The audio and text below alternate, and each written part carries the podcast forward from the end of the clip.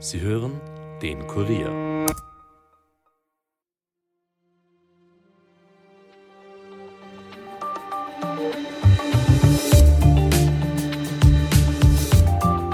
Sparen, und nochmal sparen. Das heißt es jetzt bei der SPÖ Niederösterreich. Denn das schlechte Ergebnis bei der Landtagswahl im Jänner, bei dem die Partei ein Minus von 3,3 Prozent kassiert hat, schlägt sich auf die Parteikasse nieder. Zwischen 880.000 und einer Million sollen den Roten um ihren Chef Sven Hergovich nun pro Jahr fehlen. Die niedrigere Parteiförderung könnte sich nun auch auf den Personalstand der Landespartei auswirken. In einer Vorstandssitzung Montagabend wurde über Maßnahmen diskutiert.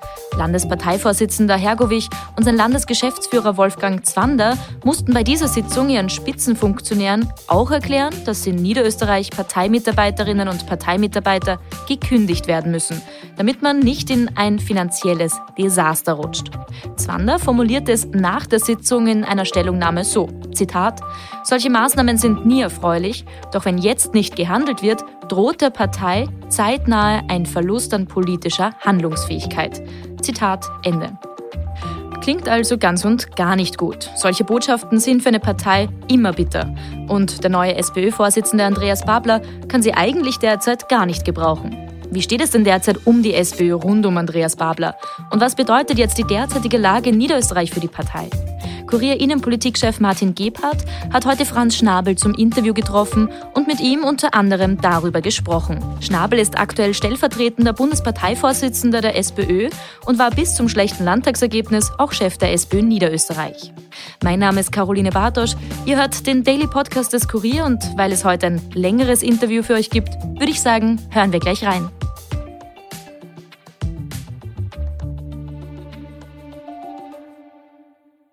Herzlich willkommen im Kurierstudio. Schönen guten Tag.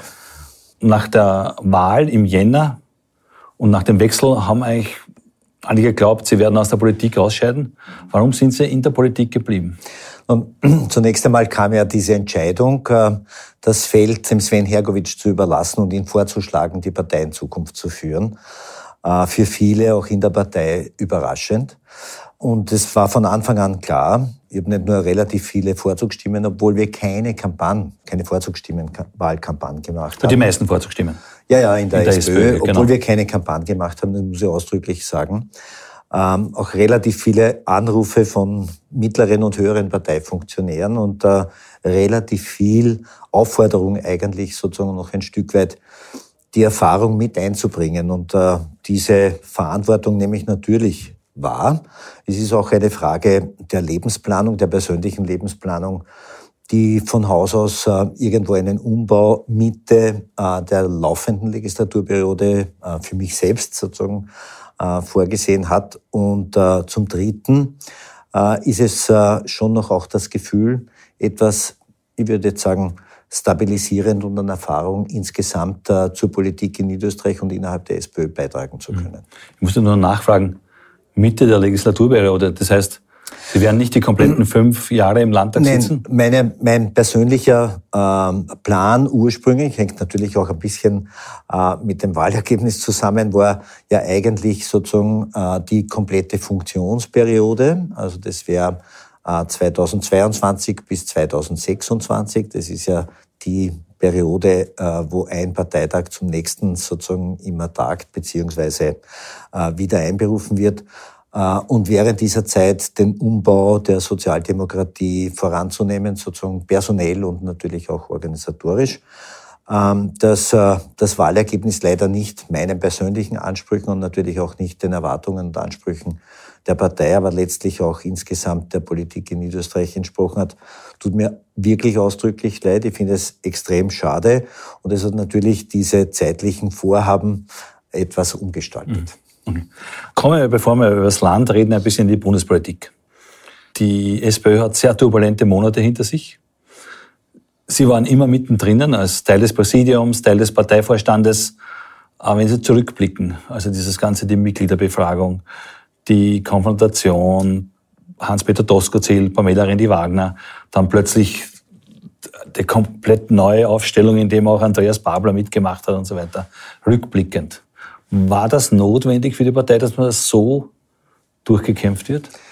Am Ende ist es ja quasi jetzt äh, der Höhepunkt einer Entwicklung äh, gewesen, die wahrscheinlich in den letzten Jahren und vielleicht noch länger nicht besonders glücklich war. Wir hatten ja immer wieder öffentliche Wortmeldungen, Missverständnisse, Diskussionen und so weiter. Und die wurden ja auch freudig, äh, sozusagen vielleicht auch überspitzt von den Medien vielfach aufgegriffen. Ich selbst bin beispielsweise in der niederösterreichischen Wahlbewegung, ja, als erste Frage nie gefragt worden, was haben Sie für Niederösterreich vor? Welche Vorhaben, welche Vorschläge haben Sie? Sondern Randy oder Tosco Ziel, in welchem Team, in welchem Lager stehen Sie? Und äh, das zeigt schon, dass wir natürlich sozusagen insgesamt alle miteinander Fehler gemacht haben. Sozusagen, ich selbst nehme mich da auf keinen Fall aus.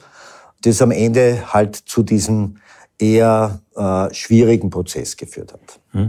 Jetzt sind ja Sie jemand, der Andreas Babler, wenn man in der Bundespartei her am besten kennt.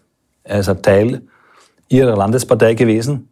Er hat sogar den eigenen Vorzugsstimmenwahlkampf im Landtagswahl, bei der Landtagswahl gehabt, wo er praktisch auch plötzlich aufgetaucht ist. Er hat immer auch jemand gegolten, der in der Partei für die Führung auch unangenehm sein konnte, mit seinen Reden, mit seinen Fragen und so weiter. Was trauen Sie Andreas Babler zu? Nun, ich kenne Andreas Babler wirklich schon sehr lange, aber äh, sehr oft mit ihm äh, das Gespräch gesucht äh, in seiner Rolle als Bürgermeister, ich damals als Landeshauptmann, Stellvertreter und Parteivorsitzender.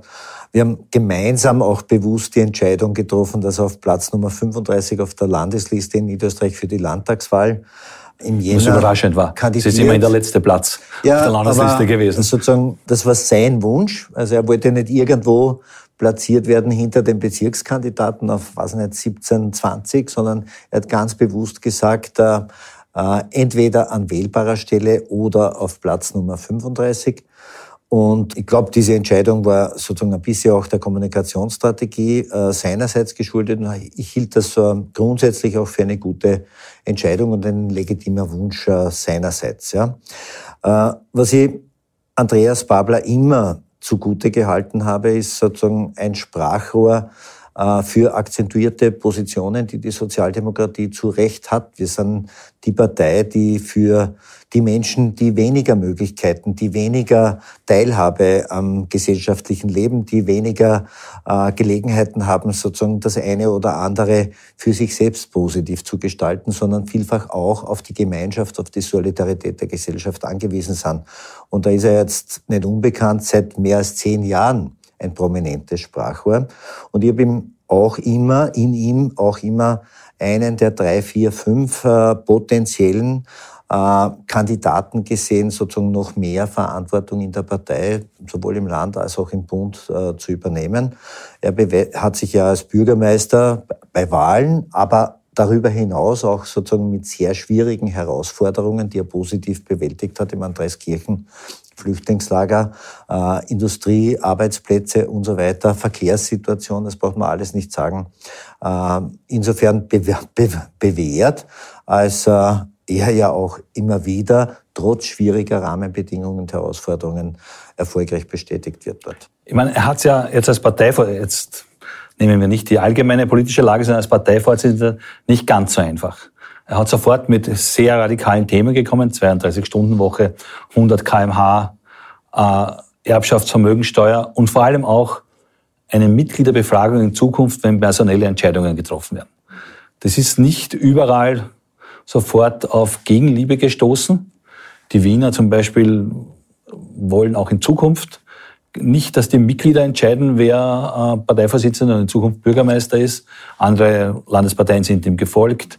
Es hat Zwischenrufe gegeben. Wie ist das schon wieder so ein Weg wie, wie vor seiner Wahl oder ist das einfach die normale Debatte jetzt innerhalb einer Partei? Nein, ich halte diese Debatte auch für sehr legitim und gerade was die Mitgliederbefragung und sozusagen die Abstimmung beziehungsweise Wahl der Spitzenfunktionäre und des Vorsitzenden betrifft, möchte ich nur ein paar Erinnerungen aussprechen. Es war äh, Max Lercher als Bundesgeschäftsführer und Christian Kern äh, bei äh, der Statutenreform sozusagen 2016, die genau dieses Thema nach vorne getragen haben und auch in die Statuten hineinschreiben wollten.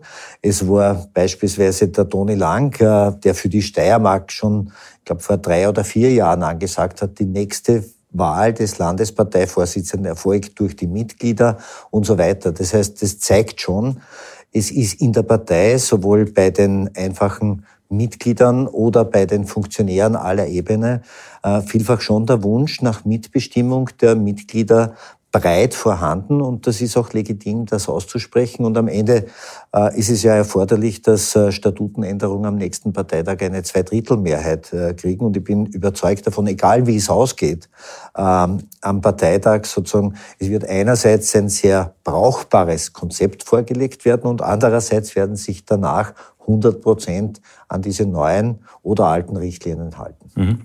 Es ist ein entscheidender, natürlich ein entscheidender Parteitag, weil es ist der Bundesparteitag vor der kommenden Nationalratswahl.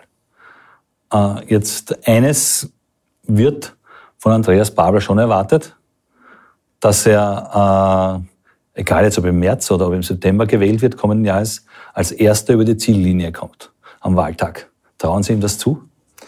Und es ist ja am Ende kommt es nicht nur auf eine Person drauf an, es kommt auf die Kraft der gesamten Bewegung, die Überzeugung der Themen äh, an. Und äh, ich bin optimistisch, äh, dass die Sozialdemokratie das Potenzial hat, als erster äh, durchs Ziel zu gehen. Und ich werde alles dazu beitragen, damit das auch äh, gelingen kann. Und ja, ich traue es dem Andreas Babler zu, so viel Emotion zu wecken, dass viele auch den Themen der Sozialdemokratie zuhören. Mhm. Und trauen Sie ihm das so zu, dass er mit den Themen so punkten kann, dass er auch noch einen Herbert Kickl überholt? Nun, also die Politik der Freiheitlichen, jetzt lasse ich mal das äh, äh Thema Populismus, Zuspitzung und anderes weg. Ähm, die Politik der Freiheitlichen, wenn man auf die Inhalte schaut, die sind alles andere als für den kleinen Mann. Ich erinnere an die 60-Stunden-Woche, an den 12-Stunden-Arbeitstag. Ich erinnere an die Position der Freiheitlichen gegen Erbschafts- und Vermögensteuer und so weiter. Da sind sie in Wahrheit Sprachrohr der äh, Spender, und zwar der Großspender aus dem In- und Ausland und nicht die Vertreter der arbeitenden Mehrheit in diesem Land. Mhm. Was auch immer wieder debattiert ist, also gegenüber der FPÖ, gegenüber Herbert Kickl hat sich ja die SPÖ ganz klar positioniert. Und an und für sich, man will keine Koalition. Was unterschiedlich diskutiert wird in verschiedenen Landesparteien, auch über Andreas Babler ist, wie ist das Verhältnis zur ÖVP? Jetzt waren Sie fünf Jahre lang praktisch auch, obwohl ja natürlich Proportionen was anderes in einer Art großen Koalition mit äh, Johanna Mikl-Leitner. Das hat immer sehr zu sehr vielen Reibereien auch geführt und so weiter. Äh, Halten Sie es für möglich, dass es nochmal, obwohl es vielleicht zu, zu zweit gar nicht geht, eine große Koalition geben kann auf Bundesebene? Und, Koalitionen ganz grundsätzlich sozusagen, die hängen natürlich von der Fähigkeit ab, äh, Kompromisse zu schließen, sozusagen gerade in schwierigen Themenlagen, aber sie hängen ganz wesentlich auch davon ab, dass es eine Vertrauensbasis zwischen den handelnden Personen gibt. Ja, ich persönlich bei aller politischen Zuspitzung und manchmal auch natürlich kontroverseller Kommunikation äh, habe schon so gehalten, dass wir wie Erwachsene zwischen den Parteien, und zwar mit allen Parteien, auch miteinander reden können. Ich glaube, dass ich eine ganz gute, auch persönliche Gesprächsbasis mit den wesentlichen Akteuren der anderen Parteien im Niederösterreichischen Landtag und auf Bundesebene halt, hatte und auch immer noch habe. Und äh, das sind wesentliche Faktoren in der Gemengenlage, sozusagen, dass es jetzt äh, persönlich ein entsprechendes Vertrauen gibt und dass man selbst auch die Bereitschaft hat, da und dort Kompromisse zu schließen, weil davon leben letztlich Koalitionen. Was die Freiheitliche Partei betrifft, gilt schon eines, ganz grundsätzlich, und ich habe ja auch in der Vergangenheit in Niederösterreich mit dem einen oder anderen Proponenten das Gespräch gesucht und eigentlich auch eine äh, ganz ordentliche Gesprächsbasis gehabt. Sozusagen. Da geht es schon um Inhalt, Wert der Politik nach dem Wertekompass oder Kriterienkatalog, den wir haben. Und da ist äh, einfach mein Zugang. Ähm, ist es möglich, es sind fünf Punkte, die da zu bewerten sind, eine Politik zu machen, sozusagen mit Dingen und Themen, äh, die für alle tragbar sind und sind die Vertreter, in dem Fall der anderen Partei, ähm, solche, die mehr oder weniger den Beurteilungen des Wertekompasses standhalten. Und äh, teile zu 100 Prozent dass wir mit der Freiheitlichen Partei auf Bundesebene, mit dem Herbert Kickel und der Form seiner Kommunikation und äh, seines äh, zuspitzenden Populismus, der äh, Grenzen, Barrieren schafft, in Wahrheit nicht gemeinsam Politik machen können. Äh, ich bin aber überzeugt, weil es da und dort auch Töne gibt, dass es in der Sozialdemokratie natürlich die Diskussion gibt, dass man diese Maßstäbe auf Gemeindeebene und auf Länderebene jeweils gesondert mit den dort handelnden Personen abhandelt. Na, dann reden wir über die Länderebene, Niederösterreich. Nehmen wir an, also Sie wären in die Koalitionen gegangen, in die Verhandlungen, nicht Sven Hergovich. Äh, Wäre für Sie eine Koalition mit Udo Landbauer von der FPÖ möglich gewesen? Und nachdem sie das ja rechnerisch nicht ausgeht, äh, ähm, aufgrund des Wahlergebnisses sozusagen sind diese Spekulationen müßig und möchte die weder in die oder jene Richtung äh, verstärken oder anstellen. Ja, rechnerisch, also durch den Proporz wäre es schon möglich gewesen, eine Mehrheit in der Landesregierung zu haben gegen die ÖVP. Ja, aber die Mehrheit in der Landesregierung ist nur die halbe Miete. Daher sozusagen ehrlich sind das Spekulationen. Da würde ich mir jetzt mhm. nicht weiter verbreitern. Dazu. Genau. Aber dann, dann bleiben wir bei der, bei der anderen Koalitionsverhandlung. Was war Ihre erste Reaktion, wie Sie gehört haben, äh, die Gespräche ÖVP, SPÖ sind abgebrochen?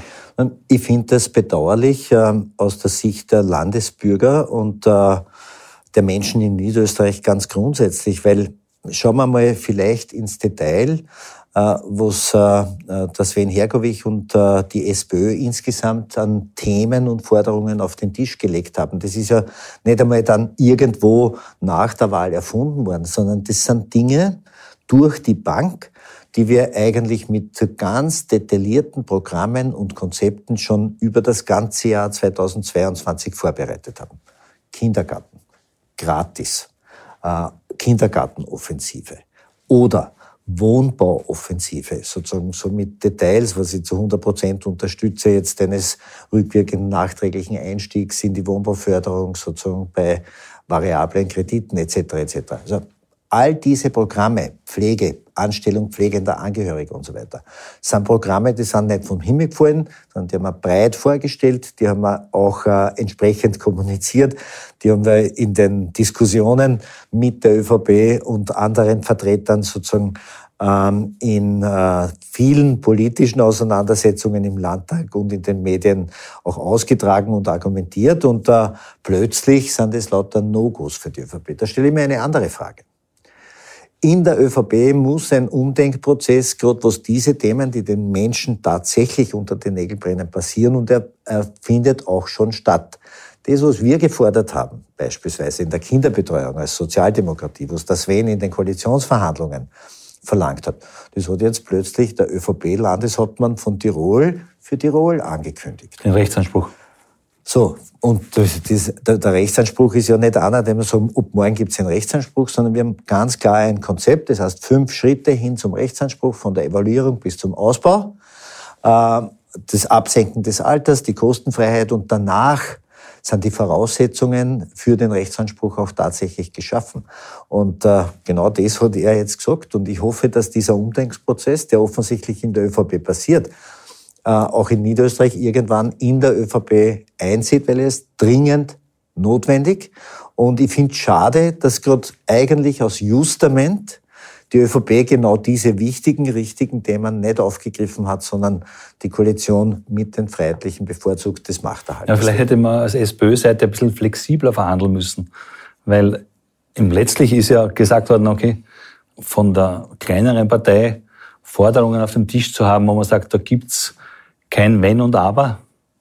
War es nicht ein bisschen zu weit gegriffen oder ist man nicht zu weit gegangen? Na, äh, es ist immer schwer, sozusagen Verhandlungsdetails im Nachhinein und von außen zu bewerten. Ich glaube, dass die Themen alle zu 100 Prozent richtig waren. Ich bin auch überzeugt davon, sozusagen, dass äh, Sie das Thema Richtigkeit der Inhalte und Vorschläge der SPÖ irgendwann einmal bei der ÖVP wiederfinden werden. Siehe Tirol beispielsweise oder auch siehe die Diskussion Bargeld und Bankomat sozusagen österreichweit oder die dazu passenden Umfragen. Und äh, äh, ich finde es einfach demokratiepolitisch schade, dass die ÖVP partout der Sozialdemokratie äh, thematisch keinen Erfolg zugebilligt hat. Jetzt wird natürlich die Landespolitik dominiert von einer schwarz-blauen Koalition. Also Johanna Mikl-Leitner, Landeshauptfrau, ihr Stellvertreter Udo Landbauer. Äh, Sie waren schon fünf Jahre lang, also als Regierungsmitglied sind Sie bei Landtagssitzungen gewesen, jetzt als Landtagsabgeordneter. Hat sich die politische Stimmung im Land geändert? Na, es ist klar, äh, wenn das so ist, und das ist ja aufgrund des Abkommens, des Arbeitsübereinkommens so, äh, dass zwei Parteien mehr miteinander zu tun haben, ÖVP und FPÖ, dass man sozusagen da als dritte Partei halt weniger oft eingebunden wird, sozusagen bei Vorgesprächen und in viele Dinge. Also dass du mehr oder weniger sozusagen ein bisschen ein Abstand äh, sich vergrößert äh, zu den anderen politischen Akteuren. Ist so. Ähm, das liegt in der Natur der Sache, weil in der letzten Legislaturperiode gab es ja für die Regierungszusammenarbeit bilaterale Arbeitsübereinkommen mit allen im Land, in der Regierung vertretenen also Parteien. auch der ja. FPÖ, genau. FPÖ, SPÖ, ÖVP. So, also und dass da jetzt natürlich die Zusammenarbeit eine Nuance anders ist, ist ja, was äh, die persönlichen Gesprächsebenen, sozusagen auch die politischen Diskussionen untereinander betrifft, kann ich sagen, nein, ist überhaupt kein Abstand. Also ich rede, äh, wenn ich beim Wirtschaftsparlament den Jochen Danninger triff, sozusagen genauso freundschaftlich mit ihm wie seinerzeit bei Regierungssitzungen. Äh, SPÖ Niederösterreich hat abgesehen davon einen anderen schweren Weg noch vor sich. Man muss ein bisschen umstrukturieren, weil natürlich durch die Wahlniederlage äh, hat man jährlich weniger Geld zur Verfügung. Es hat jetzt schon eine Präsidiumssitzung gegeben, eine Vorstandssitzung, wo das vorgestellt worden ist. Wie beurteilen Sie diesen Weg? Der ist alternativlos und äh, ich glaube, er muss auch konsequent gegangen werden. Und so wie der Landesparteivorstand als Gesamter sozusagen unterstütze ich diesen Weg natürlich. Ich habe selbst äh, ähm, das war mir von Haus aus klar, äh, als jemand, der vor allem einen Schwerpunkt in der Organisation, auch in seiner Vita insgesamt hat, äh, gewusst und gesehen, dass wir sozusagen eine Zeit haben, wo wir die Organisation fitter, straffer, effizienter, sozusagen auch, wie soll ich sagen, fokussierter, etwas kleiner, leaner machen müssen. Und äh, ist nur schade, und es ist jetzt äh, dem, äh, dem Parteienförderungsgesetz beziehungsweise natürlich leider auch dem Wahlergebnis geschuldet, dass wir weniger Zeit haben, äh, dass wir diese Restrukturierung äh, schaffen, sozusagen, sondern das schneller angehen müssen, weil 800.000, 900.000 Euro pro Jahr äh, sind schon ein erheblicher Minus, äh, sind schon ein erheblicher Brocken, äh, den man halt rasch stemmen muss. Und umgekehrt muss man sagen, wenn man Verantwortung gegenüber der Partei, den Mitstreitern, den Mitarbeitern, den Mitgliedern, aber auch äh, den Wählerinnen und Wählern hat, dann muss man diesen Weg gehen. Das ist alternativlos. Ja. Aber die Kündigungen, falls sie notwendig sind, werden nicht so erfolgen wie seinerzeit in der Bundespartei in der Löwelstraße unter Christian Deutsch, wo eigentlich die Mitarbeiter nur per Mail verständigt worden sind. Da bin ich 100% sicher, sollte eine Kündigung erforderlich sein, dann wird es Gespräch und Unterstützungs- und Vermittlungsversuche geben. Also da lege ich sozusagen meine Hand fast ins Feuer, dass das auf eine Form basiert, die unter Sozialdemokraten einen sozialdemokratischen Umgang auch äh, sicherstellt. Mhm. Sie selbst als Landtagsabgeordneter, politisch haben Sie sich noch irgendein, zwei Ziele vorgenommen und sagen, okay, in der Zeit, wo ich jetzt noch im Landesparlament bin, schaue ich, dass bei diesen Themen was weitergeht? Und wir haben zwei große, ich bin ja quasi für Verkehr und für Wirtschaft äh, zuständig, sozusagen als Sprecher. Und ich glaube, das sind zwei ganz große Themen, äh, die uns wahrscheinlich die nächsten Jahrzehnte herausfordern. Äh, wenn ich nur zum Thema Verkehr zwei, drei Sätze sage. Ja, Im Bereich Verkehr ist es so, dass wir sozusagen die Verkehrswende schaffen müssen. Es hängt zusammen Klimakrise, Energiewende und so weiter. Und da haben wir immer gesagt, das habe ich schon als Landesparteivorsitzender gesagt, es nutzt mir nichts, wenn ich die Menschen zwinge, vom äh, Auto in den öffentlichen Verkehr umzusteigen, wenn das Angebot nicht da ist. Das Angebot heißt sozusagen in der Quantität, aber auch in der Qualität, was Zeit betrifft. Genau, genug Züge, genug Busse. Und da gilt es so. nur einen Satz, und da werde ich wahrscheinlich mit der ganzen Sozialdemokratie in Niederösterreich nicht müde werden. Ähm, habe ich auch schon häufig gesagt, Niederösterreich investiert pro Jahr circa 250 Millionen Euro in äh, Investitionen für äh, Verbesserung des öffentlichen Verkehrsangebotes. Die Stadt Wien, die vielfach kleiner ist, an der Fläche eine Milliarde. Also das heißt, wir müssen unsere Anstrengungen, auch die Mittel, vervielfachen, gerade in einem Flächenbundesland, um hier sicherzustellen, dass wir das Angebot präsentieren können, den Menschen anbieten können, damit sie überhaupt die Gelegenheit haben, qualitativ und quantitativ auf den öffentlichen Verkehr umzusteigen. Das ist das eine.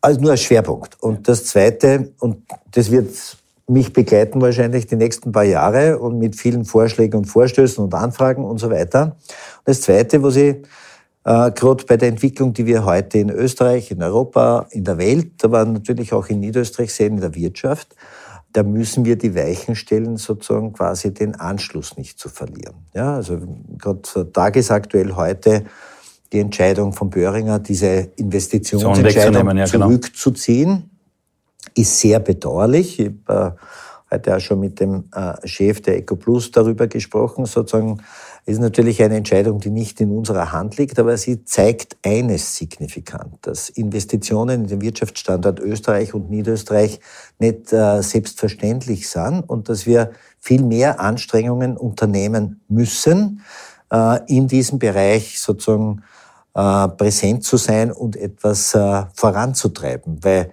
wenn ich jetzt schaue, das zweite, das dritte Quartal wird wahrscheinlich auch österreichweit ein negatives Wachstum, also eine Rezession mit sich bringen. Die Prognosen für die gesamte Eurozone 2024 liegen bei 0,8 Prozent. Also das wird sehr, sehr schwierig in den nächsten eineinhalb, zwei Jahren, was die wirtschaftliche Situation betrifft. Die Industrialisierungsquote ist rückläufig. Das heißt, äh, da geht es nicht so sehr nur darum, dass wir morgen oder übermorgen oder 2025 mit Prozent und Promille wieder rauskommen, sondern da geht es jetzt um Weichenstellungen, gepaart mit ganz großen Themen, die viel für die Zukunft der nächsten 15, 20, 30 Jahre bestimmen. Und da habe ich zum Abschluss, weil wir schon am Ende sind, nur ein Ja oder Nein. Und da funktioniert aber die Gesprächsbasis. Absolut. Also dort, wo es sozusagen quasi um rationelle Argumente und Fragen geht, glaube ich, gibt es einen sehr guten Austausch. Herr Schnabel, vielen Dank fürs Gespräch. Sehr gern. Das war ein Interview, das Kurier-Innenpolitikchef Martin Gebhardt mit dem stellvertretenden Bundesparteivorsitzenden der SPÖ Franz Schnabel geführt hat. Mehr zur SPÖ-Causa in Niederösterreich findet ihr wie immer auf kurier.at. Dort lest ihr natürlich auch, was es sonst noch alles aus der Welt zu wissen gibt. Und ihr findet dort auch mehr von unseren Podcasts. Wenn euch einer davon gefällt, dann abonniert ihn doch gleich auf Apple Podcast oder Spotify und hinterlasst uns auch gerne eine Bewertung. Ton und Schnitt von Dominik Kanzian, produziert von Elias Nadmesnik. Mein Name ist Caroline Bartosch. Ich wünsche euch einen schönen Feierabend und hört euch auch morgen wieder rein. Bis bald.